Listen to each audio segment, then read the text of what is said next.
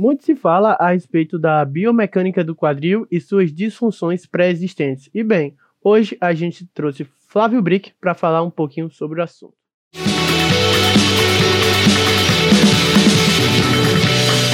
Boa noite, Flávio. Como é que você está? Boa noite, tudo ótimo, André. E você? Tranquilo aqui. Muito obrigado pelo convite, antemente. E bem, hoje, como a gente falou, a gente vai discutir um pouquinho sobre a biomecânica do, do quadril e suas disfunções. Mas, antemente, o Flávio vai falar um pouquinho sobre quem é o profissional Flávio Brick e, e sobre como você começou a sua jornada na fisioterapia. Legal. Primeiramente, obrigado aí pela oportunidade, pelo convite. Prazer estar aqui com vocês, batendo um papinho aí sobre quadril, que eu gosto bastante. Bom, como você falou, meu nome é Flávio Brick, eu sou fisioterapeuta. Eu me formei há um tempinho atrás, eu me formei em 2003, aqui em São Paulo, eu sou de São Paulo, capital. Me formei no Centro, Centro Universitário São Camilo. Uh, muito jovem ainda, 21 aninhos, como vocês aí são jovens, meio perdidos na vida ainda, eu imagino, com milhões de expectativas, né, poucas certezas. E eu tive uma, uma decisão, uma opção muito bacana, que assim que eu saí da, da faculdade, eu fiz minha especialização lá na Santa Casa, que para mim foi um divisor de águas. Acho que todo mundo que passou lá na Santa Casa tem a mesma opinião, que é um hospital escola, um hospital que tem bastante aí uh, uh, paciente, né, um hospital referência. Então é uma pós-graduação aí bem legal, que tem uma parte teórica muito interessante, a parte prática, que eu acho que é fundamental no nosso na nossa profissão, que é realmente ver paciente, ver doença, atender, pôr a mão na massa. Então lá em 2003 eu me formei, 2004, 2005 eu fiz Santa Casa. Logo depois eu fiquei mais um tempo lá, e aí no grupo do joelho e quadril. E aí que surgiu a minha paixão pelo quadril. É uma articulação que sei lá como é que é a faculdade hoje, mas na minha época a gente ignorava um pouquinho o quadril, né? A gente estudava o joelho, estudava o ombro, estudava hoje a coluna. ainda é assim. Ainda é assim, né? O quadrilzinho uhum. ainda deixa, ficava de lado. E aí eu comecei a aprender o que, que era quadril, né? Conhecer mais a biomecânica, as doenças e aí o tratamento. E me apaixonei por essa, por essa articulação. Desde então aí eu gosto muito, estudo bastante. Uh, e lá fiquei na Santa Casa por um bom período. Fiz uma especialização lá na Unifesp também em esporte, né? Que era uma, uma coisa que eu gostava bastante na época. Sempre quis trabalhar no esporte, mas não sabia como entrar. E aí fui fazer especialização nessa área também. E aí fiz bastante coisa nesse meio tempo. Trabalhei, saí da Santa, acabei após tudo, queria ficar lá, mas não me deixaram. Falaram, pô, não tem mais curso para você aqui. Eu falei, não, eu trabalho de graça, aquela coisa de começo de profissão, né? Amor pela profissão, a gente faz de graça, etc. Mas não consegui ficar lá, trabalhei numa clínica lá no Morumbi, né, que é um bairro aqui de São Paulo, trabalhei no Einstein, que no hospital que todo mundo deve conhecer. E lá em 2008, a Santa Casa abriu uma vaga para professor, né? Eu já tinha feito especialização, etc. Prestei e passei. Então, em 2008, entrei como professor do curso de pós-graduação. Nesse tempo, eu fiz meu mestrado na Unixul, fiz em biomecânica, né? Ciência do movimento humano, que é o que eu gosto. Uh, que mais? Nesse meio tempo eu abri a minha clínica, onde eu estou aqui agora, já temos 11 aninhos do GERF. Uh, isso foi em 2009 que eu abri. Em 2011 eu tive o prazer aí de entrar para a Seleção Brasileira de Futebol Feminino. Trabalhei lá até o ano passado, até 2019. A Copa do Mundo foi minha última convocação. Espero que venha mais algumas, mas uh, tiveram algumas mudanças. Uh, que mais? Pesquisei bastante coisa, junto lá com o nosso grupo de pesquisa Santa Casa, a gente publicou alguns estudos bem interessantes aí, e são estudos, são perguntas clínicas, né, por isso que eu acho que faz sucesso, são, são, são estudos que a questão é o que fazer no dia a dia, que eu acho que é a dúvida de todo mundo, e para quem é clínico, os nossos estudos vão ajudando a nortear, né. Uh, que mais? Acho que é bastante, acho que é bem isso daí, abrir alguns outros negócios, tenho dois filhos, coisas maravilhosas, é mais ou menos nesse sentido. Certo. E você é o nosso segundo participante que fez, que fala da Santa Casa e que fala bem, viu? A gente teve... Ah, é? Foi o outro. Foi Raoni. Vocês fizeram até uma live junto. Raoni. É. Isso, exatamente. Raoni. Muito, muito, muito gente fina. E... Exatamente. Gente boa e se tornou um baita profissional, né? É Santa Casa assim, todo mundo chega lá cheirando a leite e sai de lá fera. é, e bem, a gente vai entrar agora no nosso assunto, né? No que ele realmente veio para cá para falar sobre a gente, com a gente. E a gente vai começar falando um pouco sobre a anatomia do quadril, tá bem, Flavião? Só Perfeito. Aí até uma é, dando uma introduçãozinha que a gente sabe que o quadril é uma das articulações mais estáveis do nosso corpo, né? Tanto uhum. a forma da cabeça do fêmur quanto a cavidade acetabular, elas contribuem para essa estabilização, assim como o labrum acetabular, que faz com que é, essa articulação se, se consiga se conectar tão bem, né? Ter essa comunicação entre essas duas partes ósseas. Então, eu queria que você falasse um pouco sobre a anatomia do quadril, sobre o que é que faz ele ser uma articulação tão estável e o que é que faz com que possa surgir possíveis disfunções também. Perfeito. Como você bem falou, o quadril é isso, é uma articulação de uma grande estabilidade. E o que faz essa articulação muito estável, principalmente até o contato ósseo que existe, né? A gente sabe que o acetábulo ele recobre uma boa parte da cabeça do fêmur, né? Então, conforme a gente vai fazendo os nossos movimentos, esse contato ósseo ele limita, né? Então, se você faz a flexão do seu quadril, ela termina porque teve contato entre o acetábulo e o fêmur, e o colo femoral. A extensão da mesma maneira, a abdução, as rotações, então o que limita, o que estabiliza, geralmente é o contato ósseo mas vale a gente pensar também que é uma articulação que tem uma grande mobilidade, né? Não é uma mobilidade igual a do ombro, por exemplo, mas tem uma grande amplitude de movimento, né? Então o quadril tem essa característica. Vale a pena a gente lembrar mesmo que quadril, né, é, é a articulação formada pelo acetábulo e pela cabeça femoral. Então o quadril aí ele é uma, uma articulaçãozinha aí que une a pelve no fêmur, né? É uma articulação que ela está do lado do nosso centro de massa, então é uma articulação que qualquer movimento que ela faça ela, ela contribui para o movimento do corpo inteiro, ela repercute no corpo inteiro, né? Se você pensar naquele famoso sinal de Trenenburg, né, que a cintura cai, né, existe aquela famosa queda, queda da pelve, pelve, isso mexe no seu tornozelo, no seu, no seu joelho, na sua coluna, no seu ombro. Então é uma articulação que está muito próxima ao centro de massa, então qualquer alteração que a gente tenha nela repercute bastante. Então é uma articulação bem interessante. Vale a gente sempre lembrar, né, que para quem acredita na teoria da evolução, nós éramos quadrúpedes, né? Então nossa acetábulo era virado para baixo. A partir do momento que a gente ficou em pé, ele virou para frente, né? Ele girou, ele virou para frente. Então nosso acetábulo ele tem naturalmente menos cobertura óssea na sua região anterior e mais cobertura óssea na região posterior. E é por isso que a gente tem, sei lá, 120 graus de flexão de quadril e tem 30, 25 graus de extensão, né? Já contribui para o nosso movimento. E a gente já entendeu que se existe aí uma falta de cobertura óssea na articulação do quadril na sua região anterior, uh, é muito provável que os nossos pacientes que tenham dor no quadril, eles tenham dor na virilha, e a maior parte das doenças, das degenerações, das sobrecargas acontecem na região anterior do quadril, né? Então a gente sabe que a lesão de labrum uh, anterior, ela, ela geralmente causa sintoma, uh, as sobrecargas de tendinopatias, pessoas, adutores, tudo na região anterior, reto femoral, etc. E vale a gente lembrar também que se a gente olhar o acetábulo de frente, ele não está assim, ele está inclinado, né?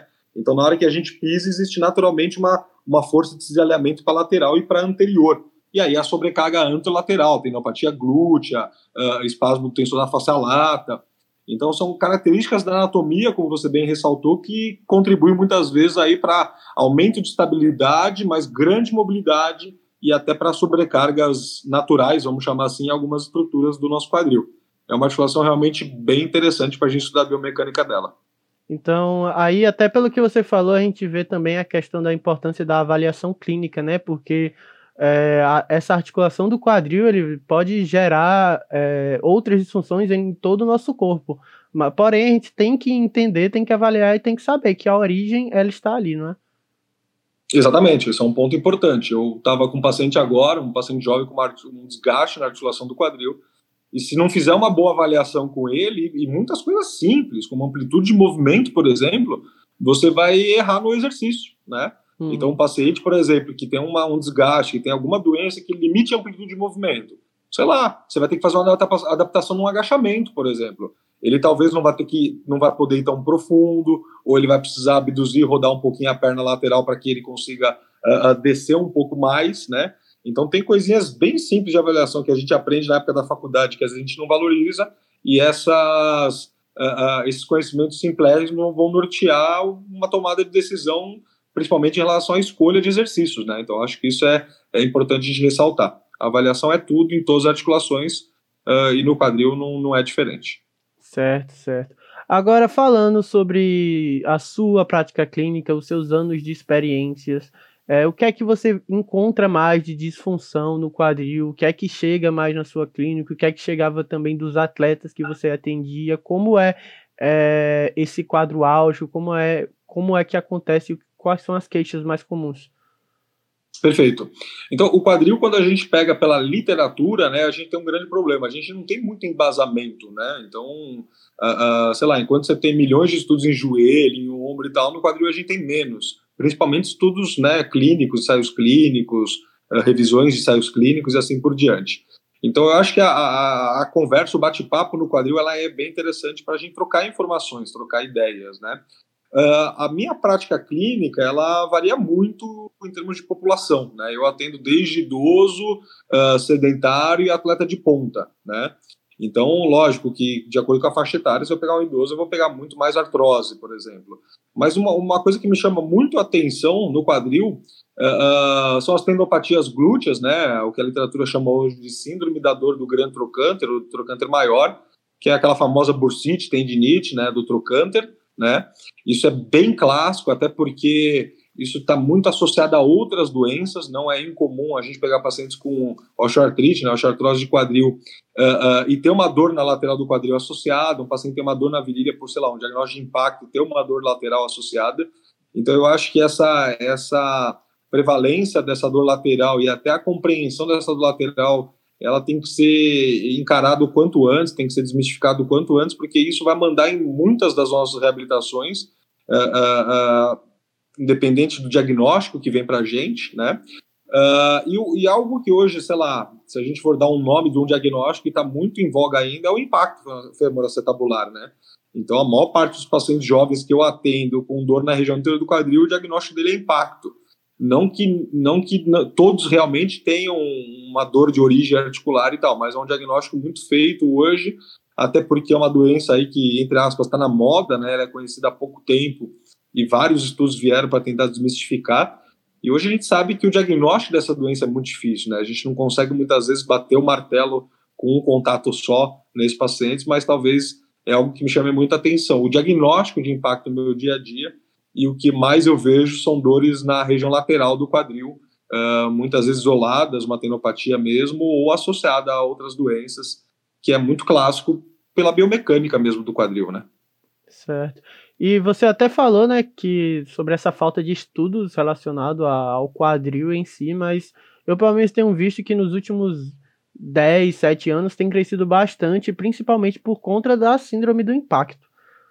Isso. Que, que Exatamente. Aí, que aí, até nesse, pegando esse gancho, eu queria é, falar, é, entrar nesse assunto com você. Assim, como é que você enxerga esse impacto hoje? Eu lembro até uma aula que você fez, foi, eu contei para você, acho que faz uns dois, três anos isso, e você falava que você não ia dar uma aula, você ia só mostrar as suas dúvidas que você tinha, né? E que você ia compartilhar essas dúvidas e até te pergunto se essas dúvidas já foram sanadas ou não.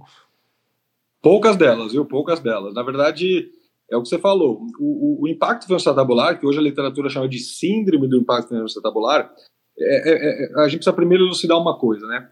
O impacto, quando a gente ouve o, a palavra impacto, a gente acha que está impactando, que é impacto da corrida, tem alguém batendo em alguém, né?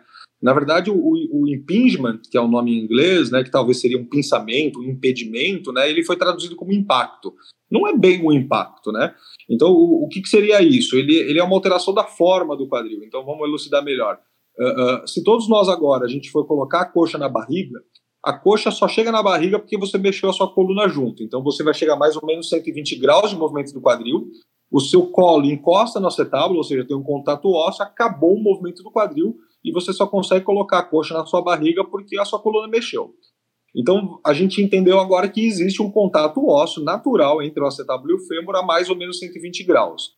O que, que seria o impacto, né? O que, que seria o impingement, esse impedimento? É, uma, é um contato precoce. Por algum motivo, esse contato não ocorre a 120 graus, vai ocorrer antes, sei lá, 100 graus, 90 graus, 80 graus, 70 graus.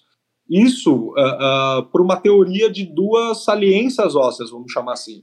A primeira delas a primeira delas é uma alteração no fêmur, né, na, na transição da cabeça com o colo femoral, que dá o impacto tipo can do fêmur, e uma no, no acetábulo, que é o pincer.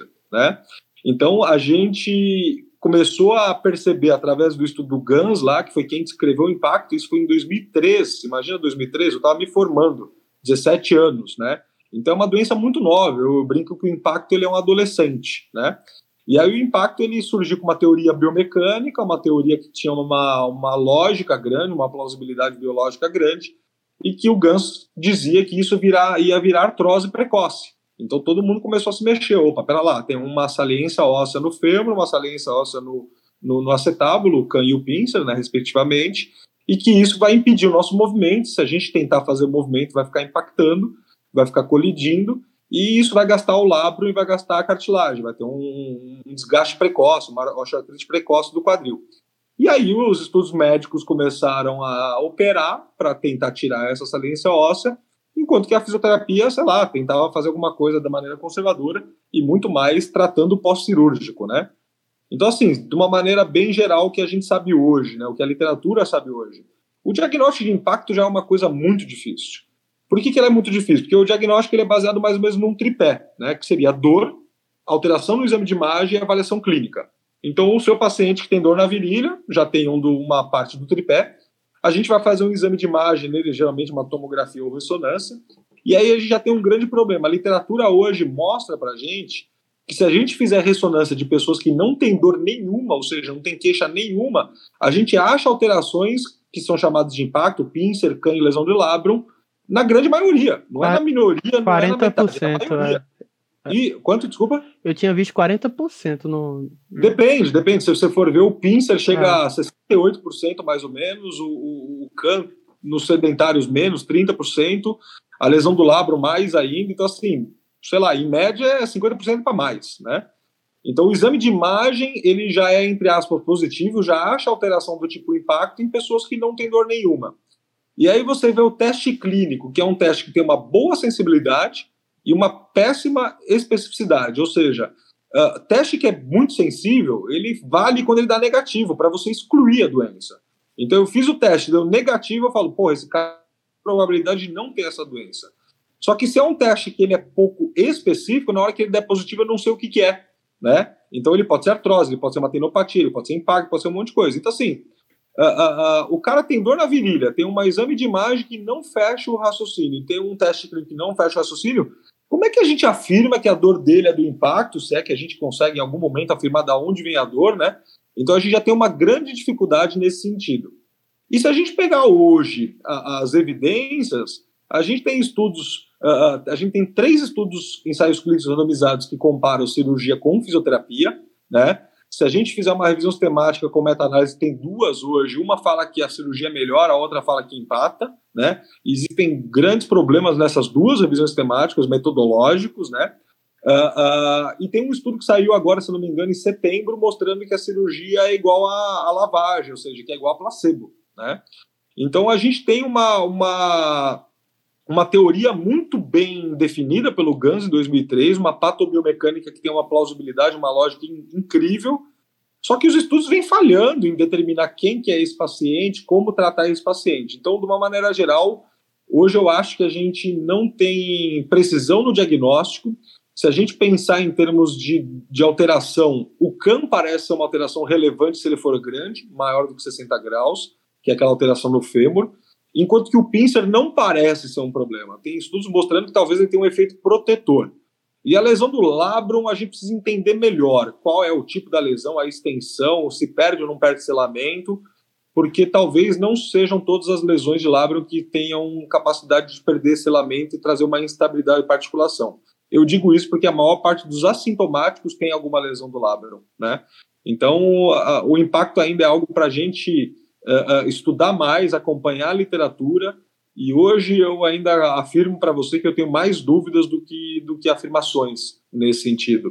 E quando eu avalio um paciente com impacto, me surpreende a quantidade de dor extra-articular que eles têm, ou seja, muitas vezes tem endopatias associadas, que pode ser ou não em decorrência dessa alteração articular, mas na, na maior parte dos meus pacientes que melhoram, que zeram a dor e têm uma vida uh, uh, próxima ou normal, e até com esporte depois disso, eu no fundo eu só tratei tendinopatias dele, eu não tratei nada articular, né? Então eu, eu confesso que eu ainda não tenho a resposta, talvez eu vá morrer sem ter, mas a literatura estava começando a mostrar que a gente achava uma coisa e talvez não seja tudo aquilo que a gente achava. É, até falando sobre a questão do indo para o impacto do ombro, já nesses últimos anos já foi desmistificado muita coisa em relação a isso, né? E falando sobre, voltando para o assunto do quadril, acredito então que esse impacto pode ser algo fisiológico mesmo do nosso corpo e que não, não vai ser algo que a gente vai tratar diretamente, né? Talvez não fisiológico, mas talvez alguns graus dessa alteração elas são comuns e talvez não tenham uma repercussão tão importante quanto a gente achava, né?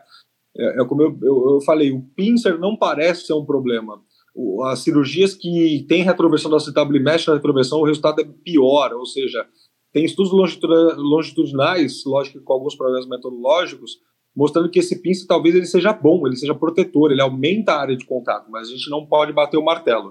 E o que a gente tem de evidência hoje é que o CAN grande, né, a alteração do tipo CAN, que é aquela alteração no fêmur, ela maior que 60 graus, ela tem uma alta correlação com o osteoartrite, com o desgaste precoce. E no pincer é ao ah, contrário, né? O efeito protetor justamente reduz a sua chance de osteoartrite, né?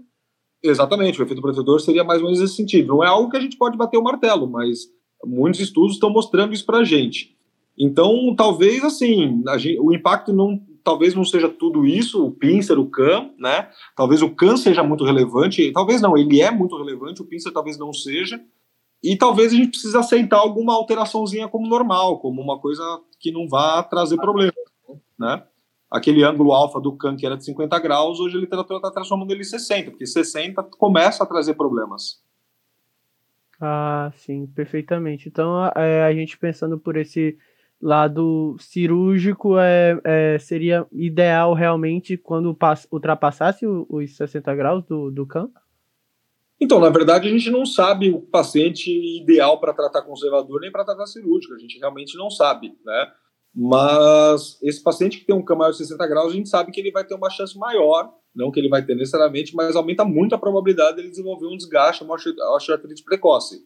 A grande questão é que a gente também não sabe se a cirurgia evita essa osteoartrite, né? Então não adianta falar assim, pô, o seu CAN é grande, ele tende a levar o seu quadril a uma degeneração mais cedo, mais precoce, e a gente não sabe se a cirurgia vai te ajudar, ou seja, não dá para afirmar, vou operar e isso vai ser realmente evitado.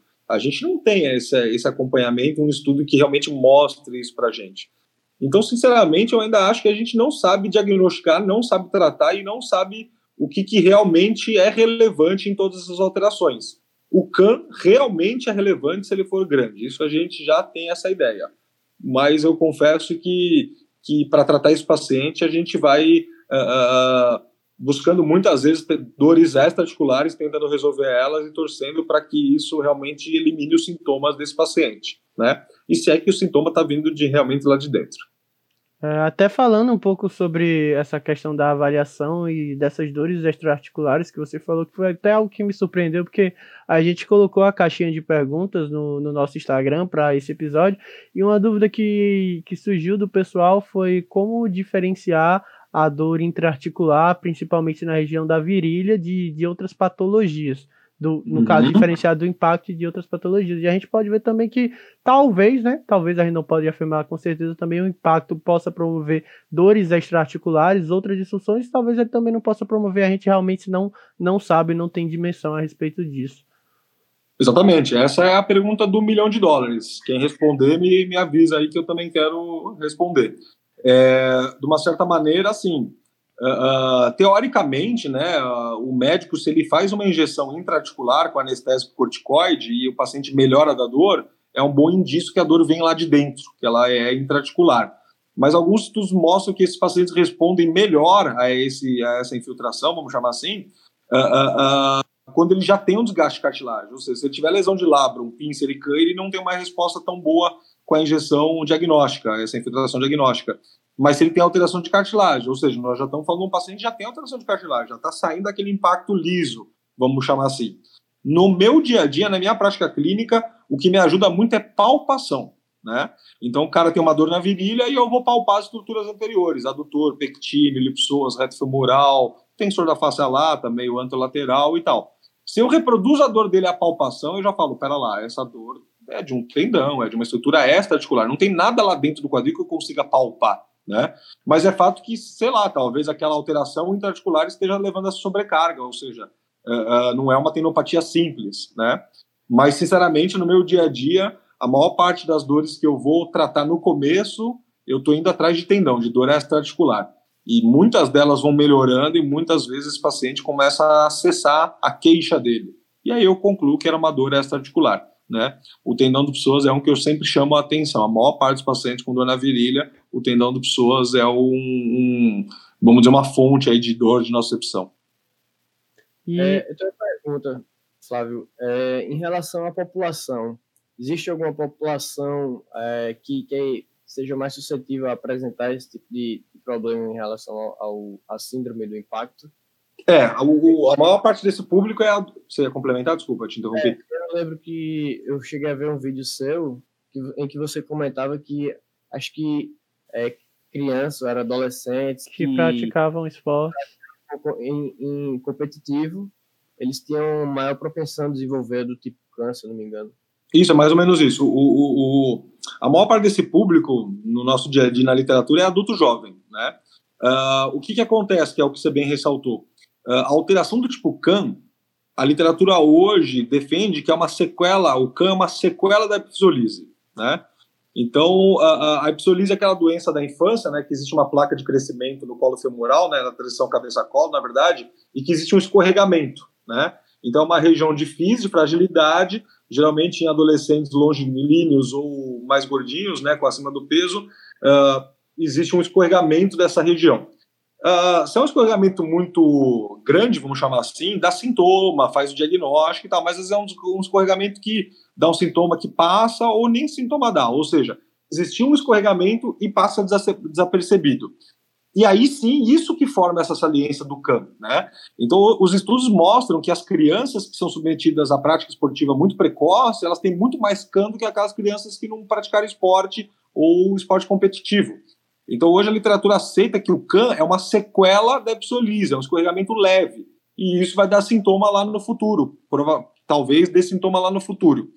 Então, hoje a gente sabe que o CAN vem lá da infância, que a partir do momento que fechou a fase de crescimento não existe mais evolução dele, e que ele pode vir ou não a dar sintoma lá no futuro. Então, não é que a maior parte das pessoas que a gente pega na clínica são crianças com dor, mas geralmente a alteração veio lá da adolescência, da infância, e que vai dar um sintoma aí quando ele é adulto jovem, 30, 40 anos é o que a gente mais vê. É, acho, acho que isso é muito importante, porque existe uma política pública de, de pública não, uma política de iniciação ao esporte em que o, o, os indivíduos eles iniciam um período competitivo muito precocemente. Isso. Então, isso aí deve ser é, levado em consideração até para fazer essas alterações necessárias visando a saúde do, do, do, indivíduo, né? Exatamente. E nesse sentido que você falou, nos Estados Unidos, o pessoal do beisebol, o pitcher, né, que, que é o arremessador, é, existe restrição para a quantidade de arremesso que esse cara tem que fazer, ou seja, quanto mais novo ele vai arremessar menos, conforme ele vai envelhecendo, ele vai arremessando mais. Então, um, vamos dizer, um consenso nesse sentido. Por quê? Porque muitos machucavam eram possíveis promessas lá do esporte no futuro e se arrebentavam na infância e acabou o esporte, né? Uhum.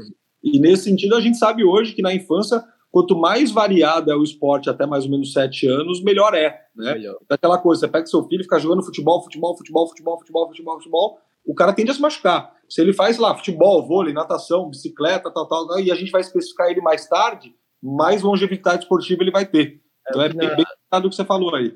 Em treinamento a gente chama de princípio da multilateralidade. Você, é, além, além de, de pre prevenir é, possíveis lesões, a gente também aumenta o, o, o, repertório motor do indivíduo. Exatamente. Que talvez isso repercuta aí no desenvolvimento de lesões. Muito bom, não conhecia esse termo não. Já, é, já aprendi mais uma coisa hoje.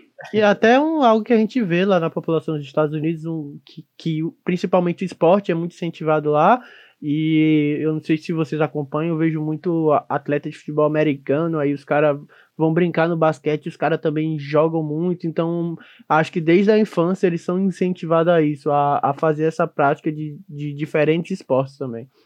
Exatamente. É muito forte, né, no, nos Estados Unidos, e é, de forma geral, né? É isso, não só, não só lá. Isso na seleção a gente via muito, por exemplo, em Olimpíada, a gente tinha uma academia para todo mundo, né? Todas as delegações. E, pô, atletas de outros países iam lá sozinhos, não tinha preparador físico do lado lá, não. Ela ia lá com a sua planilhazinha, seu fonezinho ouvindo sua música, fazia certinho e tal. Enquanto que no Brasil você precisa arrastar muitas vezes ela para né? Então essa cultura aí é bem, bem notória a gente tem essa experiência em outros países. Trabalhar com atleta no, no Brasil é bem difícil. É bem difícil, né? Existe o atleta e existe o profissional, né? A maior parte é só atleta. É verdade. Certo. Justo. Agora eu vou mudando um pouquinho do rumo da nossa conversa, né? É, tirando um pouco de, desse é. impacto, é... mas eu acho que querendo ou não vai voltar para ele, vai falar, Nicolas? Eu queria tirar, falar uma coisinha rápida, né? Tirar uma dúvida, o que veio aqui na cabeça quando vocês estavam falando sobre uma comparação em relação a, ao ombro, né? Que foi até um, um tema que a gente falou na semana, no caso, na, no podcast anterior, que foi o quê? É, a relação, a galera comenta muito sobre a questão do impacto do ombro, sobre ah, movimentos overhead, ia favorecer o impacto ali e ia para o gerador, né? Onde já tiveram estudos onde o impacto ele ocorre muito mais cedo do que é, os 90 graus e que poderia ter uma explicação para aquela dor acima de 90 graus seria insuficiência muscular.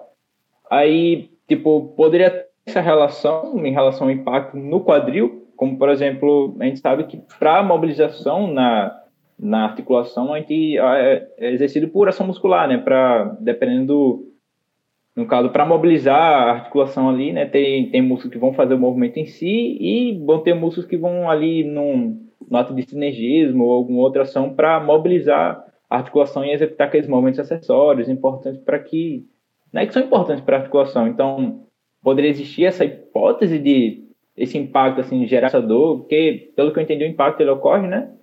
No caso seria é, normal, ele vai chegar, ele vai limitar o movimento.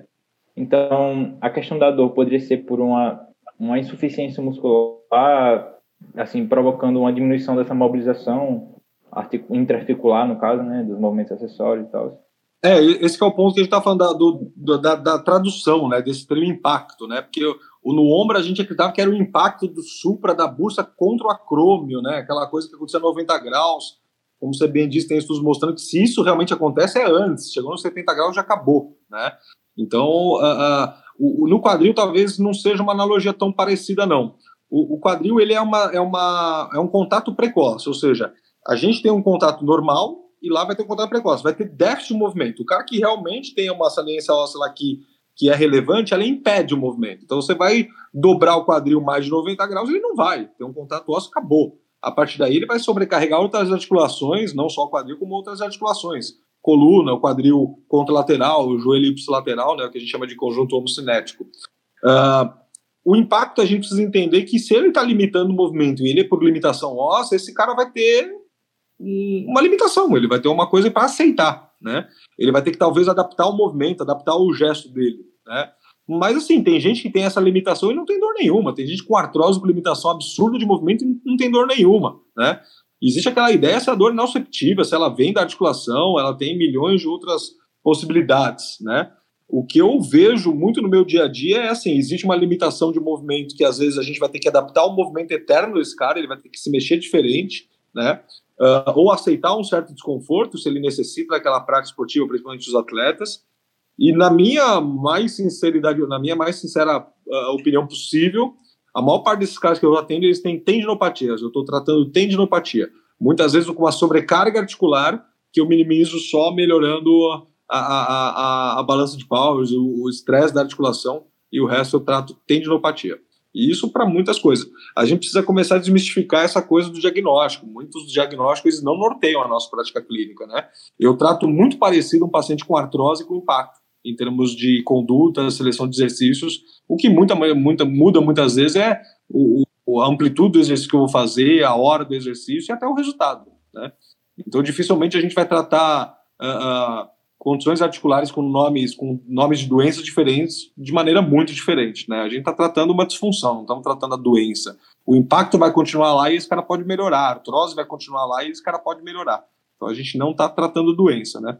Por isso que o termo impacto é um termo que já arrebenta a mente, porque todo mundo já pensa numa coisa batendo e nada mais é do que uma limitação de movimento no extremo. Se você não está no extremo, não te limita. Se você está em pé, é pouco provável que esse impacto vai essa alteração, né, nós vamos chamar agora de impedimento, de que esse impedimento ele vai te atrapalhar muito. Mas se você é um atleta que agacha muito, de que luta, sei lá, que faz alguma coisa que exija muito movimento de flexão uh, do quadril, é provável que você vai ter um grande probleminha aí no seu dia a dia. Mas, até voltando para a pergunta que ele fez, que Nicolas fez falando sobre esse déficit de musculatura, esse déficit de sinergismo, mas ele pode acabar ou não contribuindo, não é? Para para alguma dor na região do quadril e que pode, é, querendo ou não, vir a ser confundido com o impacto. Até voltando na, na questão da anatomia que a gente tinha falado antes, a gente sabe que é, os adutores, que eles são um vetor de força é, como se fosse uma luxação do quadril e que a musculatura glútea ela faz justamente esse trabalho de estabilização, não é? Então, até nesse gancho eu queria te pegar se, se a questão da tendinopatia glútea ou, ou um, uma falta dessa musculatura se pode vir a interferir diretamente no quadril e como ela vai interferir. Com certeza. Né? A, a, grande questão é assim, a gente não sabe o que veio antes, o ovo ou a galinha. Né? A gente tem vários estudos mostrando que o paciente tem impacto, tem desequilíbrios musculares. Mas a, a, segunda pergunta do milhão é essa: o que, que levou aquele desequilíbrio? Foi a dor que faz, fez ele enfraquecer? Foi o desuso, o medo, a evitação? O que, que foi? Ou se essa, essa fraqueza que levou a, a aquela sobrecarga, vamos dizer assim, lesão, inflamação, etc. Então a gente não sabe muito nesse sentido. É óbvio que a partir do momento que você tem uma fraqueza que pode ser causa ou consequência, então na hora que você avaliou que é uma fraqueza importante, é muito provável que se você abordar essas fraquezas, você vai ter uma melhora clínica nesse paciente. E principalmente da musculatura do glúteo, por exemplo. É muito óbvio, né, muito plausível que a gente pensar que um Trendelenburg está associado à fraqueza, isso faz, vai fazer com que aumente o vetor de luxação, vamos chamar assim, da articulação, aumente a sobrecarga, comprima o tendão do glúteo contra o trocânter, além disso, atrite ele lá, ou seja, é muito lógico que um Trendelenburg vai levar a alterações articulares e, tendíneas e musculares. Mas a gente não pode afirmar isso, né? Porque a gente não tem essa evidência. Mas se você perguntar, Flávio, você pega um cara que tem uma fraqueza de Glückenburg grande, o que, que, você faz? Eu falo, eu vou corrigir isso quanto antes, né? A, a partir do momento que você tem um Trendelenburg positivo, né? Imagina só, a cabeça do fêmur está aqui, o acetábulo em cima. O Trendelenburg nada mais é do que a queda da pelve. Se a pelve está caindo assim, ó, o acetábulo está vindo junto, né? Não concorda? Ele está grudado na pelve. Então você está aqui, o acetábulo ele cai junto com a pelve, ele faz isso aqui. Olha só a área de contato, ela era grandona, agora ela é menor. Isso é estresse articular, isso é a biomecânica básica. Compressão intraarticular do fêmur, né? É todo um, um, um é, como, como posso dizer, é todo um sistema de cadeia que vai gerando outras disfunções por causa disso, né? Exatamente. Então, assim, você perde a área de contato, isso aumenta o estresse. Quem não acredita nisso, eu não consigo nem conversar, não consigo nem começar a conversar, porque isso é, é o beabá da biomecânica e isso é, é, é, é, é, o princípio da displasia. Você fala assim, eu tenho uma displasia do quadril. Que, o que é displasia do quadril? É um acetábulo raso, isso é alteração da forma. Você nasceu assim. Isso leva a artrose precoce. Você pode achar o que você quiser. Leva a artrose precoce. O Trendelenburg é, é, entre aspas, uma displasia dinâmica. É o mesmo princípio da displasia, só que ele é reversível. Então não consigo conversar com outra com pessoa que não entende isso não, não releva. A partir do momento que a sua pelve caiu no Trendelenburg, todos os seus músculos que se originam na pelve, sei lá, o glúteo ele é assim, a sua pelve caiu, né, entre aspas, né, o Trendelenburg, o glúteo faz isso. Então Deus fez ele para fazer é, essa direção de força. Agora ela faz esse, essa. Todos os músculos estão na pelve da mesma maneira, ou seja, você desarranja tudo. Todos aqueles músculos que deveriam fazer de uma certa maneira estão fazendo diferente. Isso favorecendo a instabilidade. Isso tudo levando a cabeça para fora do acetábulo. Isso leva a estresse articular, sobrecarga tendínea, sobrecarga muscular. Então eu não vejo como ajudar esses pacientes se a gente não pensar nisso. Se isso é causa ou consequência, aí a gente pode discutir. Abre uma cerveja, vamos para o bar, porque na, no ambiente científico a gente ainda não, não consegue discutir isso, não. A gente consegue discutir no bate-papo, no achismo. O que eu acho muito válido, gosto de saber da opinião dos colegas. Mas, de uma certa maneira, na hora que eu estou no meu dia a dia clínico, eu vejo o Limburg uh, na minha frente, eu quero tirar ele o quanto antes. Esse é o maior, objetivo da reabilitação. Eu, eu uso estratégias uh, diversas para minimizar esse estresse. E a partir do momento que a gente consegue fazer isso, existe uma melhora clínica importante. Se eu estou fazendo, se eu estou resolvendo alguma coisa, eu também não sei, mas o meu paciente zerou a dor dele, voltou à prática esportiva dele, o resto eu acho que a gente discute depois. E toda essa, essa questão desses desarranjos que vão acontecer na região do quadril, mas o, a, o Trendelenburg ele não vai causando só isso no quadril, né? Ele vai causando isso no corpo todo, em todo o nosso segmento. Muito se fala também que pode se causar o cisalhamento do pubis, uma escoliose transitória, que é como chama hoje em dia, que é quando ele vai andando e, e, e vai tendo essa curvatura da nossa coluna, e que também é, eu vi, se eu não me engano, o Leporassi falando que essa própria escoliose transitória uh, pode ser uma causa da tendinopatia glútea, né? Então a gente aí vai vendo que o quanto a gente deixar para resolver depois, o quanto o paciente manter esse Trendelenburg positivo, o quanto de disfunções podem vir a causar no nosso corpo, e isso vai dificultar até o nosso tratamento com ele, né? Eu concordo, eu concordo. Eu acho que ele é um ele é um desarranjo, vamos chamar assim, que ele repercute muitas vezes no corpo como um todo, e é algo muito importante para a gente abordar o quanto antes. E vale a pena a gente pensar também que existe uma coisa que é você avaliar o cara numa perna só na sua frente, e outra coisa é você avaliar ele saltando, correndo, né? Não é porque ele não tem Trelleborg na sua frente, porque ele ficou numa perna só, que é o que a gente aprendeu no livro, que na hora que, sei lá, ele vai descer do skate na velocidade, ele não vai ter uma energia muito maior, e aí sim apareça uma queda da pelve mais importante. Então, avaliar dentro da função é muito importante. Não hipervalorizar isso, a gente não pode afirmar se isso é a causa do problema, mas se a gente juntar um pouquinho do, da avaliação, uh, uh, de achados de avaliação aqui, ali, ali, a gente consegue talvez fazer uma coisa mais uh, elaborada para aquele paciente, né? Eu, particularmente, acho que o Trendelenburg é uma das coisas piores para a articulação do quadril, pelo simples fato dele ter uma alteração mecânica igualzinha à da displasia. E a displasia, que é uma alteração da forma, não tem o que a gente faça para mexer para que ela melhore, a não ser cirurgicamente, né? Então não, não compete a nós uh, ela leva ao shortridge precoce. Então você fala assim, Flávio, o que, que você acha? A Trenenburg leva ao shortridge precoce? Acho que sim, acho que sim. Mas é só a minha opinião. É, e até é, voltando para esse assunto também, o, você falou de é, fazer o teste e avaliar o paciente na sua funcionalidade, né?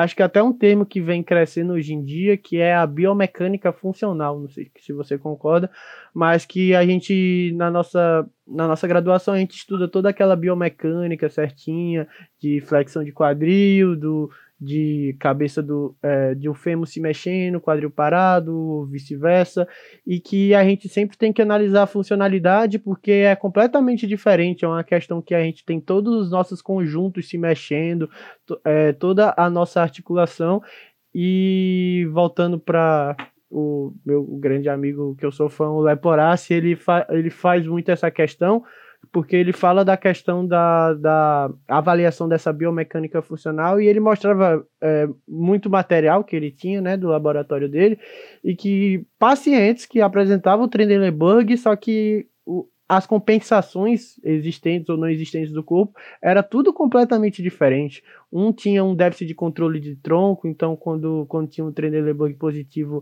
a gente via a coluna mexendo também. Outro tinha queda da pelve, só que tinha um controle estático do, do tronco. Então aí entra muito a questão da, da gente a, a, analisar e avaliar um paciente na sua forma individual, né? Não é só porque ele tem um Trendelenburg que ele também vai, vai ter a as mesmas disfunções ou eu vou tratar da mesma forma que os outros, os outros pacientes, né?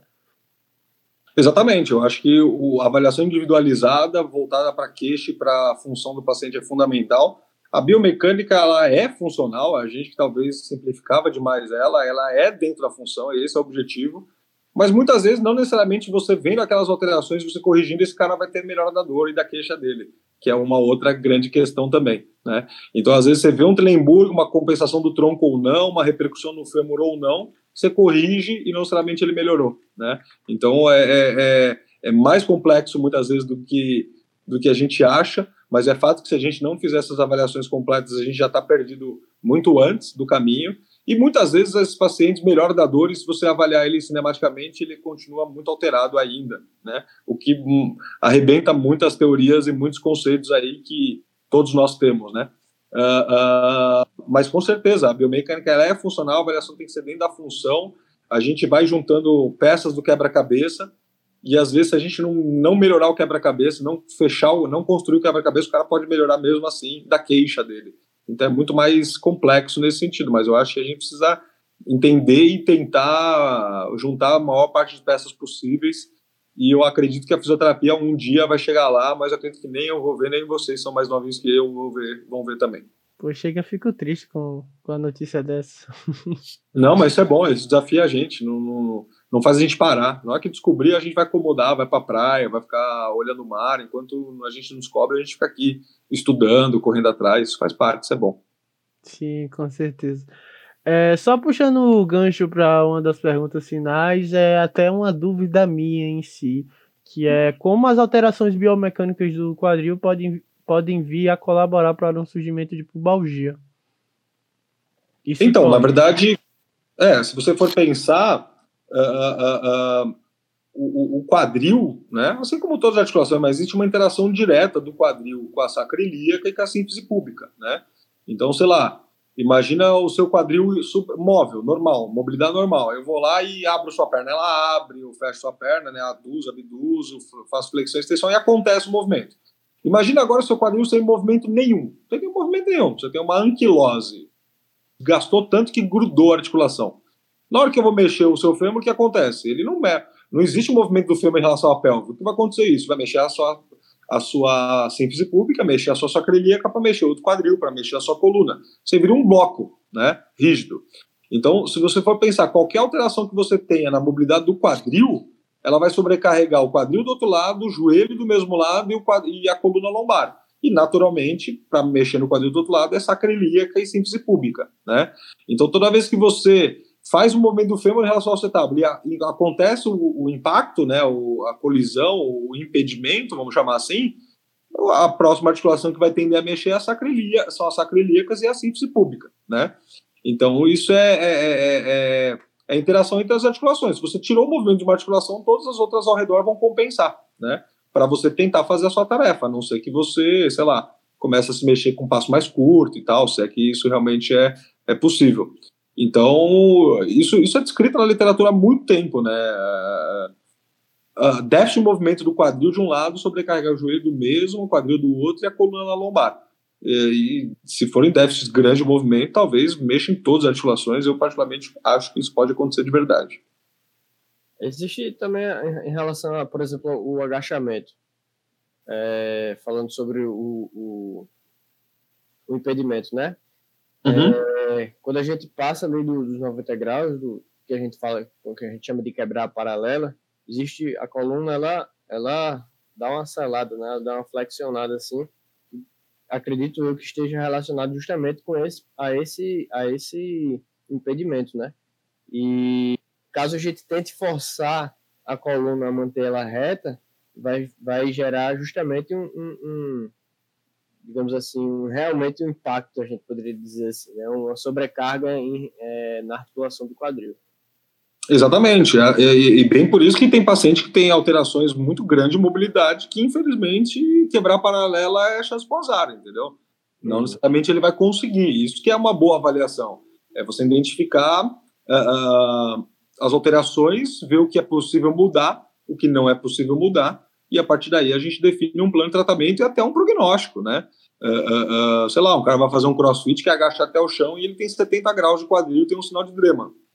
Cara, ou ele vai adaptar, vai ter que fazer um sumô, fazer um agachamento diferente, ou ele não vai agachar, né?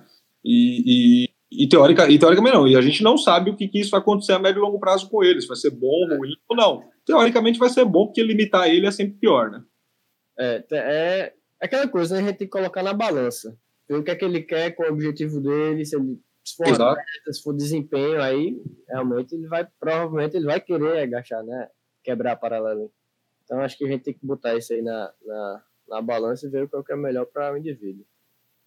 Exatamente, exatamente. Eu concordo com você. Isso é uma avaliação individual e expectativas, ambições, é, uhum. é, tudo que a gente tem que estar tá conversando no momento inicial com o paciente. Eu atendi um paciente agora, como eu falei com vocês, um paciente tem um desgaste na articulação, tem artrose, ele é super novo e ele surfa, né? E aí, vou falar para ele o quê? Para de surfar? É. Né? Ele fala assim, não, Flávio, eu gosto de surfar e tal. Eu falei, então beleza, vamos trabalhar para você surfar o máximo tempo possível.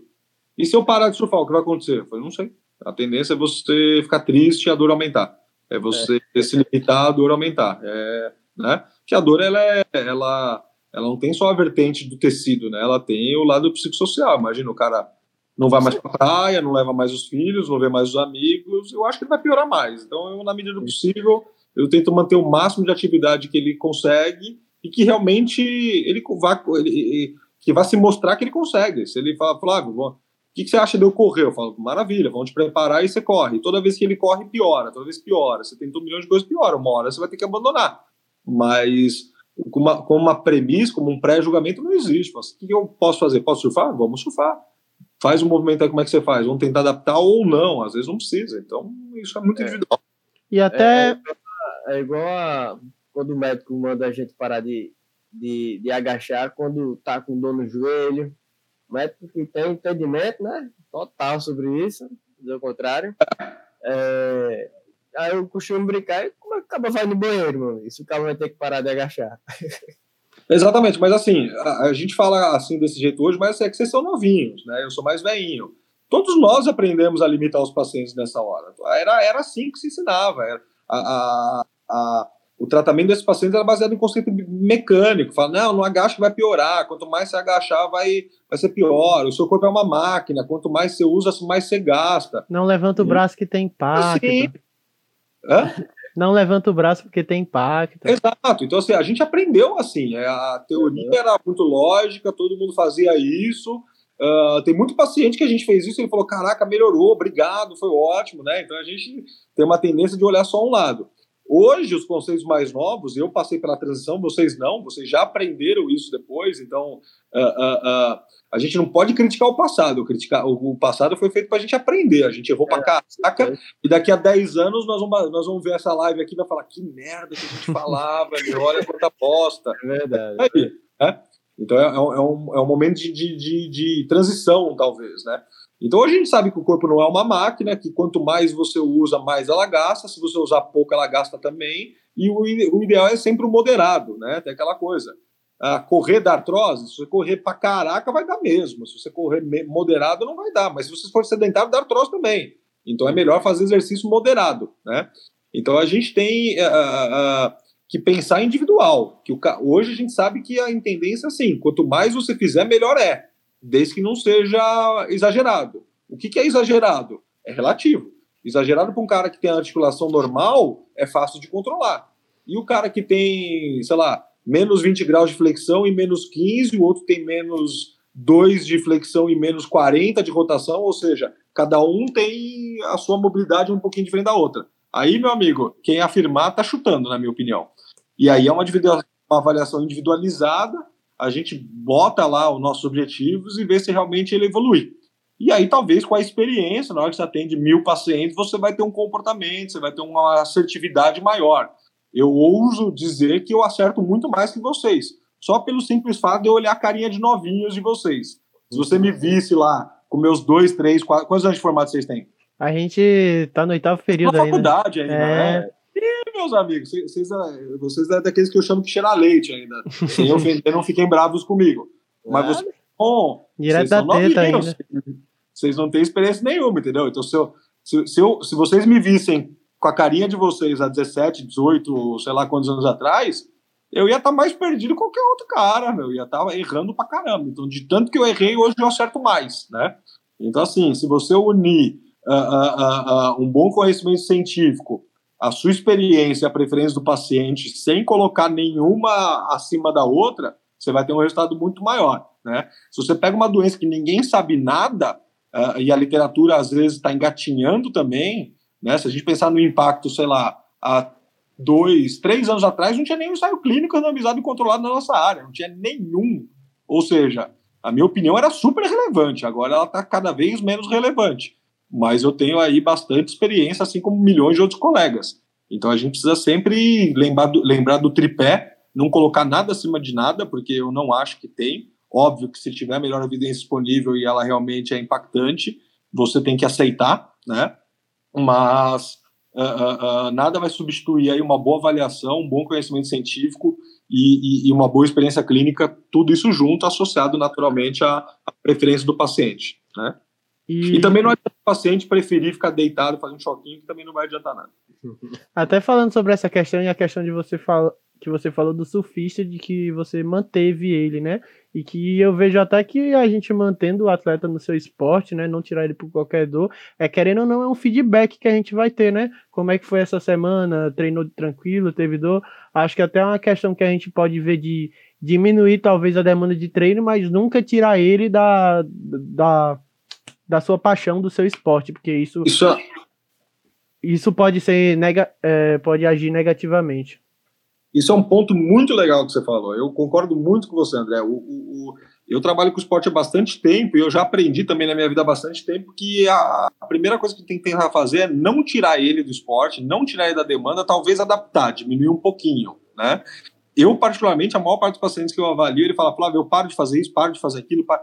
Eu só mando ele parar na hora que ele fala, Flávio, eu faço, eu pioro, eu fico três dias pagando o preço depois. Aí eu- ele já, ele- esse cara pra mim já parou, ele, não fui eu que pedi, ele já parou, né? Mas o cara que ele fala assim, pô, eu tô correndo, dói um pouquinho, no outro dia fica meio doloridinho, depois passa. A minha tendência é tratar ele sem afastar ele de nada, sem mudar nem volume, nem nada, né? Porque aí eu tenho a real dele. Eu vou dar um exemplo que vocês mesmos falaram, da pubalgia. A pubalgia é assim. Pubalgia, a maior parte das pessoas que, que vão nos procurar, a maior parte dos clientes são atletas. Pubalgia é doença de atleta. Na hora que você fala pra ele, para de treinar, ele melhora. Ele melhora. Fica duas semanas sem treinar. Ele fala, caraca, zerou. E aí o que, que eu fazia quando eu era novinho igual vocês? Um pouquinho mais velho que vocês nem informados são. Mas quando eu era mais novinho. Eu tirava ele do esporte, porque eu ficava com medo de machucar, etc. Eu tinha aqueles conceitos baseados em exclusivamente na parte biomédica. E o cara melhorava, eu tava lá fazendo minhas sessões, um monte de merda, né? Novinho, você faz merda, merda, merda, depois merda, merda, merda. O cara melhorando, melhorando, melhorando. Aí ele voltava pro esporte, começava a treinar, começava a voltar tudo. Aí eu comecei a entender que não era eu que estava ajudando ele, era o fato do o simples fato de ele ter tirado a demanda, né? Então eu não tratei nada, eu só fiz ele virar sedentário e eu achei que estava ajudando. Então, eu, particularmente hoje, eu, não, eu tento a não tirar nada, nenhuma atividade dos meus pacientes. Ah, tem uma dorzinha no joelho para subir escada. Eu vou tirar a dor dele na escada, eu não vou tirar ele da escada, né? E aí a gente usa de recursos de efeito imediato, né? O, o uh, uh, sei lá, muitas coisas criticadas hoje, joelheiras, etc e tal, né? Comprime a raiz da coxa do seu paciente com dor no quadril. A maior parte deles experimenta uma melhora absurda, né? Aí você fala, pô, mas Flávio, você é experiência clínica. É, mas o ano passado teve um ensaio clínico randomizado controlado muito legalzinho, mostrando algo nesse sentido, entendeu? Então, uh, uh, uh, muitas coisas aí a gente tira do dia a dia clínico, óbvio que tem milhões de confundidores, a gente precisa entender isso, mas até, melhor, até vir a melhor evidência disponível, acho que a experiência do, do fisioterapeuta predomina. Acho que a, até essa questão da, da faixa compressiva é algo que eu vejo você usando bastante, não é? Uso pra caramba, falo pra caramba, porque eu gosto de criar essa polêmica, adoro criar essa polêmica, uh, porque o resultado é incrivelmente diferente, é absurdamente diferente. Eu tenho, sei lá, não importa. Uh, a, a, minha experiência já mostrou isso, a literatura vem trazendo isso. É diferente você tratar, é muito mais difícil tratar o paciente se você não tira a dor dele rápido. E se você me colocar um recurso que tira a dor rápido, eu já gostei. Uh, você fala, Flávio, não tem evidência nenhuma. Eu vou para minha prática entendendo todos os confundidores que podem me enganar. Entendo todos eles. Não domino, não estou dizendo que eu domino, mas entendo. Né? E eu vou dar um exemplo muito simples. A joelheira é uma coisa que eu uso, sei lá, há, sei lá, eu tenho 17, há 13 anos, 13 para 14 anos, ensinei um monte de gente a usar lá na Santa Casa. Muitos que dão aula por aí defendem também. Uh, vieram lá da nossa escolinha, aprenderam lá com, com nossos conceitos da Santa. A literatura, se a gente pegar a última revisão sistemática, mostra que não funciona, e se você pegar os ensaios clínicos randomizados mais recentes, mostram um resultado muito interessantes. Por exemplo, a patelofemoral teve um estudo muito bacana que saiu esse ano aí, mostrando diminuição da cinesiofobia, né? É óbvio, você tirou a dor do cara, acabou o medo. Tira a dor do cara, acabou o medo, acabou a evitação, acabou a compensação, acabou a inatividade, o cara tá mais sorrindo ele está sorrindo mais, ele está menos triste, está fazendo mais coisas, está visitando os amigos, está subindo escada. Você quebra o ciclo, né?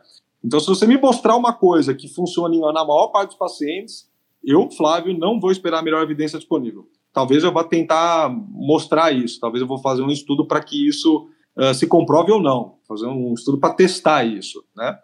Mas, sinceramente, vocês já viram uh, algumas palestras minhas, eu mostro muita coisa, porque quem é da clínica vê isso no dia a dia e aí tem resultado bom e é o que importa, é o paciente sair feliz.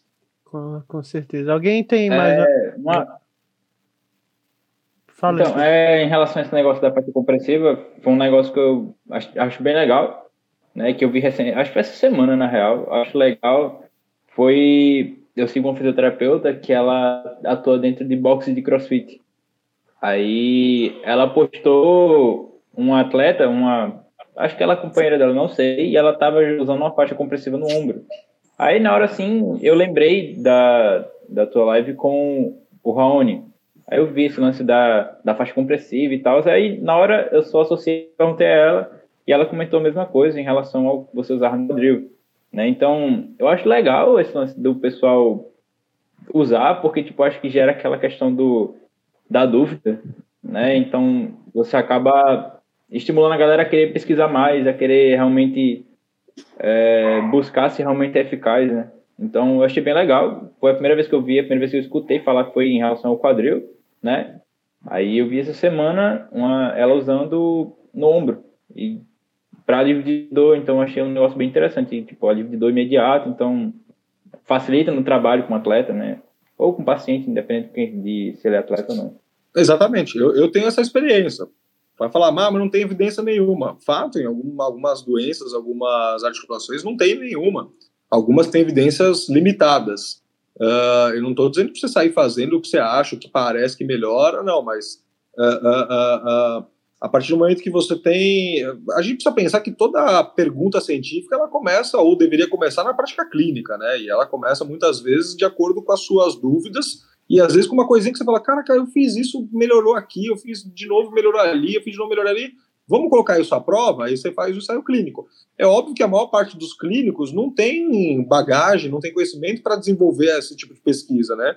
Então, por isso que essa união do pesquisador com o clínico é fundamental. Né? A gente vê muitos estudos aí com pesquisas, perguntas clínicas maravilhosas e estudos com perguntas clínicas ridículas. A gente vê estudos aí com metodologia científica maravilhosa, nota 8 na Pedro, e você vai ver a, a, a, o protocolo de tratamento dele é um lixo, porque ele não tem clínica para fazer um protocolo bom. E às vezes ele fala que tal determinada técnica ou tal determinado movimento, determinado fortalecimento não melhorou, eu vou dar um exemplo clássico. Tem um monte de estudo de patela femoral que fala, eu fiz exercício resistido para quadríceps. E às vezes chama de fortalecimento. E você vai ver lá, ele mal fortaleceu, às vezes não fortaleceu, e às vezes o grupo que trabalhou, sei lá, quadril ganhou mais força do quadríceps que o grupo que trabalhou joelho. Ou seja, um grupo trabalhou quadril e outro grupo trabalhou joelho. O grupo que trabalhou quadril ganhou mais força no joelho, mostrando que ele não sabe trabalhar o quadríceps, né? Então, a, a, gente precisa dosar muito bem isso. Existe a qualidade metodológica, que todo mundo conhece, e é o que eu chamo da qualidade clínica. Tem protocolo que você olha, cara, isso aqui não vai dar certo, porque não tem uh, uh, uh, exercícios bem feitos, bem selecionados, ordem boa. Né? Então, assim, sei lá. Desculpa? Não tem aplicabilidade. Exatamente, exatamente. Então, assim, sei lá, e às vezes o cara fala, pô, mas o estudo é nota 8 na Pedro. Legal. Mas com esse protocolo aí eu não não estava nem afim de ler esse estudo. Eu, eu, clínico, falo, isso aqui não me representa, não vai dar certo. É, então, é, é uma união importante. A pergunta vem da clínica. Como é que eu descobri que comprimir funcionava? Sem querer, como a maior parte das coisas da vida, na cagada. Eu olhei e falei, caraca, eu vou contar para vocês como é que eu descobri. Teve uma paciente que eu atendi, eu devia ter dois, três anos de formada, ela tinha uma dor, uma dor atrás do joelho. É assim que eu descobri. E ela chegou mancando, mancando, mas muita dor. Uma senhorinha, eu nem lembro o nome dela, eu devia até lembrar, porque mudou minha vida. Uh, aí eu coloquei ela na maca, dois anos de formado, o que, eu fiz? Merda, merda, merda, merda, merda, merda. E ela levantou e falou: Nossa, eu tô muito melhor. Eu falei: Caraca, sou bom, né, meu? Ela levantou sem mancar, sem dor nenhuma, andava para um lado e para o outro. A salinha era pequenininha, ela ia de um lado para o outro, lado pro outro. Nossa, tô sem dor nenhuma. E chegou mancando, muita dor. Só que na hora, na hora que ela chegou para fazer a física do joelho, ela não trouxe shorts. Não trouxe shorts. Ela tava de calça, né? Como é que você faz físico pro joelho de calça? Você puxa a calça, né? Você puxa, puxa, puxa. E onde ela para, geralmente? Acima da patela. Ela enrola e não sobe mais, não é isso? Vocês entenderam? Uhum. Imagina você tá de calça, vai enrolando ela, chega no joelho e fala, cara, não sobe mais. Ou seja, garroteou, prendeu acima do joelho dela. E ela sem dor nenhuma, com a calça toda arreada lá, sem dor nenhuma, ela, pô, tô ótimo e tal. Eu falei, não, beleza, mas, né, vamos marcar a próxima sessão e tal. Ela falou, ó, eu indo embora com a calça aqui. Na hora que ela baixou a calça, ela colocou o pé no chão e falou, ai, ai, ai, ai, doeu tudo de novo. Começou a mancar tudo de novo. Eu olhei e falei, caraca, que coisa louca, meu. Não fui eu, foi a calça apertando lá. Aí eu não sei o que, que veio na minha cabeça, eu peguei um teraband e eu amarrei exatamente onde estava a calça dela. Garroteei, igualzinho. Ela voltou a andar sem dor. Aí eu dei o elástico, eu, dei, eu falei para ela, ó, pega esse elástico, prende aí na sua coxa, não tira até a próxima sessão, que era dois dias depois. Uh, não mostra para a secretária que você está saindo com o elástico, que o elástico não é meu, a clínica não é minha, ela não pode saber. Em resumo, a moça saiu com o elástico preso na perna e ela volta depois de dois dias com o elástico na mão, sem dor nenhuma e andando. Aí você fala assim, Flávio, mas pode ser o tempo, pode ser o plástico, pode ser, pode ser, pode ser, milhões de confundidores, pode ser. Só que depois você replica isso, sei lá quantas mil vezes melhor em todo mundo, eu não vou esperar a melhor evidência de me mostrar que isso realmente é, é fenomenal. E aí eu comecei a literalmente testar um monte de coisa, um monte de gente. Hoje eu tenho comportamento. Você fala assim, ah, Flávio, eu usei uma joelheira. Eu falo, qual joelheira? Aonde você apertou? Porque não é qualquer joelheira que funciona. Não é qualquer elástico que funciona. Não é para qualquer coisa que funciona. Não é em qualquer jeito ou qualquer região que você aperta. Mas é fato que isso são todas coisas empíricas. Mas hoje a literatura está trazendo aí bastante evidência para a joelheira, que todo mundo criticava. Tem um ensaio clínico muito bom no quadril e logo, logo vão vir outros. Então eu acho que é, é algo clinicamente interessante, cientificamente ainda duvidoso, mas, na minha opinião, eu acho que um dia essas duas uh, vertentes, vamos chamar assim, vão se confluir. Isso já está acontecendo aí no joelho. Até a questão é. da oclusão vascular, ela é ne meio nessa pegada de, de, de, tem essa compressão. Óbvio que o, o, a ideia e o, o que você quer fazer é diferente da ideia da faixa compressiva, só que querendo ou não tem essa compressão da, de toda a região do membro, né? Exatamente, exatamente. Eu acho que são coisas bem diferentes, mas aí é minha minha opinião. acho que são Uh, a gente não entende o mecanismo da, dessas joelheiras faixa de compressão, se aliviou porque, sei lá, aumentou a área de contato, porque mudou o ponto de tração, ou porque, sei lá, deu um estímulo diferente para o sistema nervoso central, a gente não sabe. O importante é que muitas vezes funciona. Mas, assim, a, a oclusão, né, que eu chamo de isquemia, uh, uh, eu acho que ela tem uma, uma evidência hoje já bem interessante, mostrando que realmente ela é eficaz. E, e se a gente pensar Uh, sei lá, eu particularmente, Flávio, quando eu trabalho com oclusão, eu trabalho na minha clínica, mando ele embora, no máximo eu posso orientar ele a fazer em casa também, ponto. A faixa de compressão, muitas vezes eu uso no exercício, ele usa no dia a dia dele, né? Então, uh, uh, são indicações diferentes, aplicabilidade diferente, tempos de uso diferentes, e, e uma eu quero somente fazer um estímulo bom no músculo sem agredir, e a outra eu quero realmente tirar a dor dele do dia a dia, porque esse cara volta fácil. Na hora que eu tirei a dor, eu quebro o ciclo. É, eu, um, uma coisa que eu vejo é que no meio, no meio científico existe um, um, uma aversão muito grande ao empirismo. Não que eu esteja defendendo o empirismo, mas é, eu, na, na, minha opinião, o empirismo ele é de funda, fundamental importância para a geração de, conhecimento científico. Vou dar um exemplo bem, bem, bem prático assim, é pliometria. Pliometria ela foi é, criada por um, um, treinador russo chamado Yuri Verkhoshansky, em que ele percebeu que em atletas que, que faziam, é, utilizavam de saltos no treinamento, é, o, o, rendimento desses atletas ele aumentava consideravelmente é, em termos de força, em termos de potência. Então foi quando ele começou a, a aplicar isso, de fato, nos treinos e foi estudar isso no, no, cientificamente e, foi, e conseguiu comprovar que realmente a pliometria é isso tudo que a gente sabe, conhece do que ela é hoje, né? Sim, sim. Você, fez, você é um cara muito polêmico, você fez um comentário muito polêmico agora. Mas eu vou, eu vou concordar com você em partes. Assim, a, a, a literatura, a, a, ciência tem que ter aversão ao empirismo, ela tem que ter, mas eu vou hum. concordar com você que qualquer pergunta clínica ela parte do empirismo, de uma prática clínica, de um, dois, três, quatro, cinco casos. O que não pode é continuar no empirismo, né?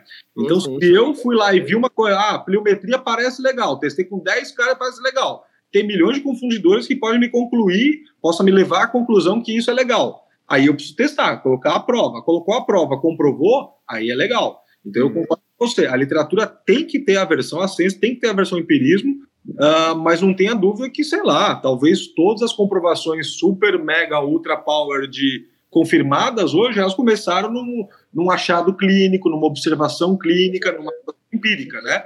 eu costumo... teoria e prática tem que andar junto, né? Exatamente, exatamente, é aquele negócio. Se você tem um bom clínico, ele tem boas perguntas, ele tem, ele tem boas observações, ele muitas vezes ele tem boas ferramentas e boas uh, soluções. só que às vezes ele acha que é maravilhosa, mas é porque ele não conseguiu controlar as outra, os outros confundidores. Moral da história. Se você tiver um bom clínico, que tem um bom conhecimento científico, tenha boas perguntas e boa experiência, junta com um cara que sabe fazer ciência, esse cara fazem miséria, miséria. A grande questão é que, uh, uh, uh, sei lá, hoje em dia é muito mais assim, mas a maior parte, sei lá, há muito tempo atrás era uma galera de um lado uma galera do outro. Hoje a gente já vê essa união muito mais forte, né? E que eu acho que é uma união perfeita aí para responder as perguntas. Um cara que tem muita bagagem clínica, com boas perguntas, boas soluções, e esse cara necessariamente ele é leitor, ele é consumidor de pesquisa no mínimo, né? Porque senão uhum. ele chega nesse ponto. É. E um cara e alguém que realmente se dedique a isso, sei lá. Eu fiz muita pesquisa, fiz algumas pesquisas, na verdade, na minha vida, todas elas clínicas, mas eu não era o cara da pesquisa, eu não sabia fazer isso. Eu juntei com pessoas que sabiam, aprendi muita coisa com o tempo, né? Hoje a minha dedicação com pesquisa é muito pequena perto do que já foi. A minha dedicação clínica sempre foi muito alta e hoje ela predomina na minha vida. Cada, eu não estou certo, não estou errado. É a minha maneira de interpretar, é a minha maneira, é o que me faz feliz. Eu gosto de atender, eu gosto de ver paciente, eu gosto de ajudar os outros. Uh, uh, uh, não que a ciência não ajude, mas é uma outra rotina, é um outro dia a dia. Aí é cada um com seu tesão, cada um com a sua vontade. Eu acho que eu, Flávio, hoje, sei lá, 95% na prática clínica, eu leio pra caramba ainda. Tô toda hora lendo os estudos saindo que eles me norteiam, eles guiam, né? Mas eu tenho também, sei lá, uh, critério para olhar um estudo e falar, cara, ele pode ter a melhor metodologia possível e imaginável. Essa conduta clínica, na minha opinião, não vai dar certo nunca, por isso que esse resultado não foi bom né? Mas aí é a minha, apenas a minha opinião, eu cá com meus botões vou pensar dessa maneira, né? Uhum. E, e, vejo isso muito, né? É... Se a Só... gente pegar um paciente aqui, cada um de nós uh, for tratar, cada um vai tratar diferente, pode ter certeza disso. Só elecando outro ponto também uhum. que você falou dessa questão do, do, de outros fatores, né? De fatores extrínsecos que também podem vir a, a interferir no, no resultado, né? Eu vejo muita gente às vezes falando, ah, eu fiz tal tal técnica no meu paciente, ele é atleta de futebol e ele tá com zero dor agora e ah, ele tá praticando esporte, ele tá participando dos treinos sem dor, agora não, eu tirei ele dos treinos. Então, não necessariamente foi por causa disso que ele que ele sumiu a sintomatologia dele, né? Então, acho Isso... que, que nessa, nessa questão do, do empirismo e nessa questão da, da prática clínica também, a gente tem, tem sempre que ter essa visão para entender que também possam ter outros fatores que possam colaborar ou não para essa é, avaliação final, para essa é, para esse sumiço dessa sintomatologia ou não, né? É, isso, isso é uma coisa que você falou que é bem interessante, ela é muito frustrante, porque a gente, na, no dia a dia clínico, atendendo os pacientes, a gente nunca vai saber se foi o que a gente fez que, foi, que melhorou o cara, mas nunca a gente vai saber disso. Você pode afirmar, jurar de pé junto, igual muitas vezes eu faço também, mas no fundo a gente nunca vai saber, a não ser que seja colocada à prova, que você tenha um grupo controle, né? E isso só a ciência vai trazer para a gente, só o estudo, na verdade, vai trazer para a gente, né? Então, quem é clínico e gosta de ciência, quer comprovar ou não, quer pôr à prova as suas crenças, tem que juntar com alguém ou aprender a fazer estudo, né? Uh, e no fundo, no fundo, no fundo, a gente pode passar a nossa vida inteira atendendo milhões de pacientes e, e, e, chegar no final da vida e descobrir que a gente não ajudou nenhum deles, foram os outros confundidores, foi a natureza, foi o tempo, sei lá, uh, foi o, o, sei lá, todos os confundidores aí. Então, isso, isso é meio frustrante, né? Mas só motiva a gente a falar, cara, vai atender, vai trabalhar, mas lê também, porque senão você vai uh, uh, oferecer pouco para o seu paciente e tá no seu mundinho achando que você é o rei do, da cocada preta e não é porcaria nenhuma. Alguém tem mais algo a acrescentar? Os meninos? É, fugir, vai fugir um pouco desse tema da gente, mas era uma coisa que eu queria saber em relação à síndrome do piriforme. Uhum. É, quais fatores biomecânicos podem influenciar nisso? A gente sabe que tem os, os tipos de anatomia né, do, do músculo que interferem na, na, na dor e tal. As ramificações mas... do, dos nervos também, né? Tem aquela sim. questão que passa um por dentro do, do músculo, outro passa por dentro e por baixo.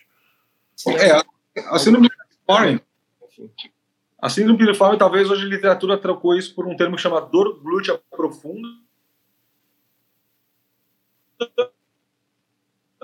Calma aí que travou aqui pra mim. Voltei? Voltou. Voltou. Botei? Botei? Então, a literatura chama isso de dor glútea profunda. Na verdade, é aquela dor no meio da nádega que a gente aprendeu que era o piriforme, estava em espasmo, que o nervo passa em cima, no meio embaixo, por variação anatômica pode ser um ou outro, né? Uh, a gente precisa avaliar bem, porque esse paciente muitas vezes ele pode ter uma, uma dor irradiada da coluna, ela pode ser uma dor do ciático na coluna, que é uma boa parte desses pacientes. Ela pode ter uma dor dos rotadores laterais em geral, não só o piriforme, que geralmente é uma, um impacto isquofemoral, que é uma coisa bem comum da gente ver. Uh, pode ser até uma dor sacroiliaca, se você não avaliar bem, a gente pode confundir. Então, de uma maneira simplista, a, a gente aprendeu como dor do piriforme. Eu acho que isso daí a gente precisa descartar outras questões. Dentre elas, começar com uma boa avaliação de coluna, depois uma boa avaliação do quadril, e aí a gente não vai se ater só ao piriforme. Uh, uh, e se for o impacto, o impacto isquofemoral, a gente precisa pensar aí talvez na biomecânica, em tirar o Telenburg, e, e, e, muitas vezes aí a gente olha na ressonância, o músculo que está mais acometido na, no isquofemoral é o quadrado femoral, né?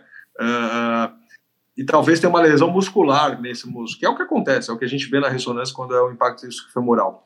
Então, é, é um paciente, o paciente com dor glútea profunda, ele é um paciente que ele pode ter uh, uh, uma, uma, uma, uma, uma, sintomatologia muito parecida, mas com dores oriundas de, de regiões diferentes, né? Então, eu, eu aprendi a síndrome, dor, a síndrome do piriforme, mas eu acho que hoje ela é muito simplista para explicar uma dor na nádega, né? Então, eu, eu costumo orientar a galera a começar por uma boa avaliação da coluna, porque vai surpreender que muitas dessas dores vêm da coluna, e depois avaliar o quadril com calma aí para ver realmente da onde é, é essa dor. Até uma tendinopatia proximal do isquio pode te confundir. Então, uma boa avaliação e não simplificar, porque talvez esse paciente com uma dor no piriforme não seja a maioria dessa, dessa queixa aí. É. Flávio, agora, né? Encerrar. É, só queria pedir a palavra para você, que geralmente a gente encerra pedindo para você passar um recado que vai servir tanto para a gente quanto para quem está escutando também, né? É um recado para quem é graduando de, de fisioterapia, um, o que é que você pode passar para eles, o que é que você pode passar como recado devido à sua experiência. Cara, eu sou ruim nisso, viu? Eu não sou muito exemplo, não, meu. A galera fala, pô, por exemplo, fala, cara, você tá perdido, meu. Eu sou seu exemplo, você tá na merda. Assim, uh, eu, eu, eu vou dar um recado como se eu tivesse na faculdade e quisesse que alguém me falasse alguma coisa. Perfeito.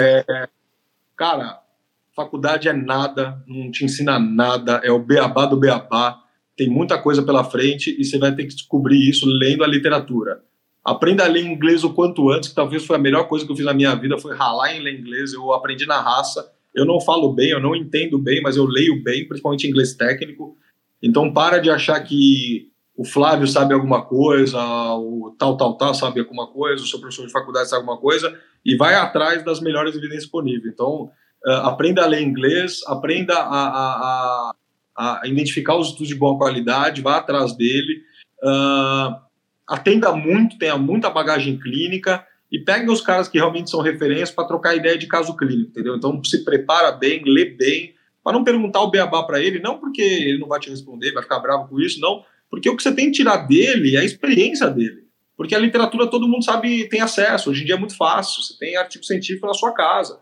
Hoje eu vou montar uma aula, eu baixo 40 artigos em 10 minutos, porque hoje dá para fazer isso. Na minha época eu tinha que pegar o ônibus até a biblioteca, entendeu? Então o meu recado é esse: não acho que você sai da faculdade e sabe alguma coisa, você não sabe nada, nada, nada, nada. A faculdade não está afim de te mostrar muita coisa, não. Muitas, tá vezes, muitas, vezes, muitas vezes você sabe errado ainda. Isso, é. A faculdade vai te dar uma base, não se contente com isso, vá se especializar cada vez mais. E o caminho mais fácil, na minha opinião, é você aprender inglês o quanto antes, aprender o que, que são os estudos de boa qualidade, para você não ler porcaria, senão você perde tempo. E, cara, procura a, a galera top uh, uh, que tem experiência clínica para você trocar ideia de alto nível. Chega lá já preparado e para você fazer perguntas que realmente vão te, te nortear no seu, na sua escolha de tratamento. Porque eu, Flávio, acho que, sei lá, exercícios têm resultados diferentes, eh, vários tipos de exercício têm resultados diferentes. Eu não acho que qualquer exercício é igual a qualquer exercício, até como eu acho que a ordem do exercício na sua sessão muda o seu resultado, né? Uh, mas isso é baseado na minha experiência. Muitos estudos não falam isso, muito pelo contrário, né? Mostra o contrário. Mas aí é um assunto para uma outra live para a gente tentar nortear isso. Então, se tivesse o Flávio do futuro, ele falaria só essas besteiras. Para de achar que você sabe alguma coisa, que a faculdade é suficiente, e não ache que livros e, e afins vão te ajudar. Ciência boa é que vem de estudos bons, com perguntas clínicas e metodologias boas, e a gente troca ideia com cara que tem bagagem. Cara que não atende, que fala que atende, eu não tô afim de conversar, não. E, e até essa questão da gente ter pelo menos uma boa experiência, tanto clínica quanto científica, vai ser importante justamente para a gente ter critérios na hora que a gente for analisar um estudo e não é, só ver acreditar em tudo que a gente lê, mas eu vou ter critérios também de avaliação. Pô, eu, eu li esse estudo aqui, só que eu achei isso errado, eu não concordo com isso aqui que ele usou, essa opinião, como você mesmo falou, eu acho que se ele é, fez essa conduta dessa forma, realmente não ia dar resultado, então você ter realmente esses critérios para avaliação dos estudos, né? Exatamente, abrevia a sua vida. Se você sabe escolher um estudo bom, você vai ler muito menos, muito menos, porque tem estudo que você não vai nem começar a ler. É e não sabe ler um estudo bom e você é um bom clínico, você vai lá e fala assim, o que, que ele fez de conduta? Ele fez isso. Você fala, hum, caraca, eu acho que isso daqui não vai dar certo. Ou como eu falo, caraca, ele fez isso, que legal e tal. Mas aí é, é, é a vivência minha clínica, entendeu? E, e, mais uma vez, eu posso atender a minha vida inteira. Eu nunca vou afirmar se fui eu que resolvi o problema do cara. Eu nunca vou afirmar. A não ser que o estudo me mostrou que isso realmente é eficaz, eu coloquei em prática e posso ter feito uns ajustes pela minha experiência clínica. Em, em relação ao inglês, só para o pessoal desanimar aí, as melhores informações da literatura científica estão tá na língua inglesa, né? Exatamente. E, e eu aprendi inglês lendo artigo científico. Eu também. Pronto, eu, então não desanime, porque não é porque está em inglês que, vai, que vai ser impossível de entender. E a leitura em inglês é completamente diferente da sua fala, da sua comunicação. Realmente você não precisa ser comunicador para isso. Eu vou, eu, vou dar uma, eu vou dar uma dica que eu fazia na Santa Casa, que eu ensinei, eu ensinei não, eu orientei muita gente a descobrir a ler inglês, ou seja, não precisa falar bem, não precisa entender bem, mas inglês técnico. Pega um artigo e fala, eu vou ler essa merda desse artigo até o final, que demore uma semana. Aí toda vez que aparecer uma palavra que você não sabe, você põe no papel e coloca a tradução do lado. E daqui a pouco descobrir que ni, ni, ni, ni é joelho, hip, hip, hip, hip. Improvement, improvement, improvement, é melhora, outcomes, é desfecho. Até a hora que você fala, caraca, eu não preciso nem encostar mais meu dicionário, eu já decorei. E você vai descobrir que o artigo fala as mesmas palavras sempre, define igual. E se ele falar, sei lá, da cratera da Lua, você não sabe, porque você nunca leu o termo cratera. Você até sabe, porque você é, já, já ouviu no seu dia a dia, entendeu? Mas se o cara falar de joelho, quadril, coluna, ombro, os termos são sempre os mesmos. Então. Por Deus que eu fiz a mesma coisa quando. Funciona. Funciona. Funciona. Funciona. E aí que uma semana passa a ser seis dias, cinco dias uma é, dois dias, até uma hora que viram horinhas, meia hora, 40 minutos. E se você vê metodologia científica, agora você começa a ler o artigo e fala, ah, não, não vou ler não esse é. artigo. É. Exatamente. E, e acho que a gente vai ficando por aqui. Agradecer de novo ao Flavião por ter aceitado o convite e por ter a gente ter tido essa experiência com você. Eu que agradeço, eu que agradeço o convite, a oportunidade. Precisando de mim é só chamar, foi um bate-papo legal. Eu espero que a galera goste. Se não gostar também, critica aí que a gente vai sempre melhorar. Instagram é arroba Flávio Brick, né, Flávio? Isso, exatamente. É meu nome, eu não sei o que, que é. Eu não, não, sou muito de rede social, não, apesar que você vê que eu posto as coisas, que o pessoal fica na minha orelha. Faz, faz, faz. O Instagram é arroba Flávio Brick, o Facebook eu nem sei como é que é, se tem arroba, se não tem. Mas se você colocar Flávio Brick em todas as redes sociais, aí você me acha, tá? Quando eu tô postando lá é porque tem alguém na minha orelha. Faz, faz, faz, porque eu particularmente não sou. Mas é importante. Me sigam aí, eu respondo na medida do possível. E prazer estar aqui com você. Precisando de mim é só chamar. Valeu, valeuzão. E para quem tá escutando a gente, sigam a gente no Instagram, arroba Biomecanicast. A gente posta outros conteúdos lá também. É, e quem tá escutando no Spotify, você pode assistir no YouTube com imagens. E para quem tá assistindo no YouTube, você pode também escutar no Spotify. Então a gente fica por aqui. Muito obrigado pela sua atenção e é isso. Valeu.